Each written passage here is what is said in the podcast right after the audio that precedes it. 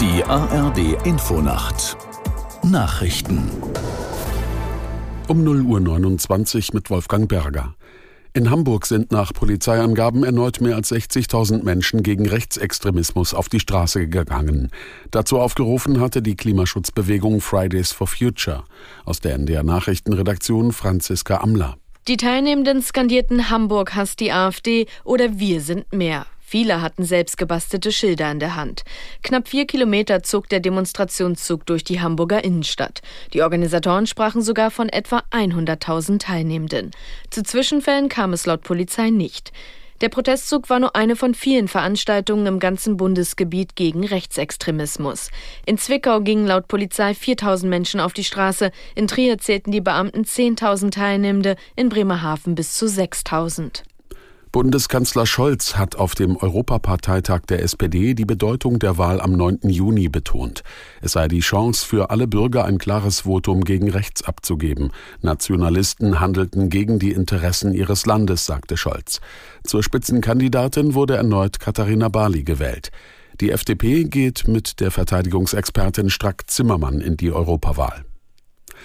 Bei einem Drohnenangriff in Jordanien in der Nähe der syrischen Grenze sind nach Angaben des Weißen Hauses drei US-Soldaten getötet worden. Zudem seien zahlreiche weitere verletzt worden. Aus der Nachrichtenredaktion Boris Bauer. Der Angriff geschah nach Angaben Bidens bereits am Samstagabend. US-Medien berichten, der US-Außenposten mit dem Namen Tower 22 sei von einer Drohne aus Syrien getroffen worden. Warum die Luftabwehr sie nicht abfangen konnte, sei unklar. Es ist das erste Mal seit Beginn des Gaza-Krieges, dass US-Soldaten bei einem Angriff in der Region gestorben sind.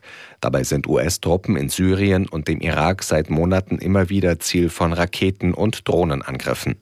Die USA vermuten, in vielen Fällen stecken schiitische Milizen dahinter, unterstützt vom Iran. Nach Gesprächen über eine Waffenruhe im Gazastreifen mit den USA, Katar und Ägypten sieht Israel auf dem Weg zu einer Einigung noch bedeutende Lücken.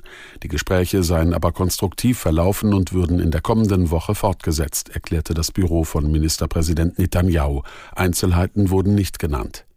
Auf israelischer Seite hoffen nicht zuletzt die Angehörigen noch im Gazastreifen festgehaltener Geiseln auf eine Feuerpause und die Freilassung der mehr als 100 Verschleppten. Das Wetter in Deutschland. Überwiegend bleibt es trocken, stellenweise Nebel, Tiefstwerte plus 6 bis minus 5 Grad. Tagsüber nach örtlichem Nebel oft freundlich, meist trocken, Höchstwerte 6 bis 14 Grad. Und die weiteren Aussichten.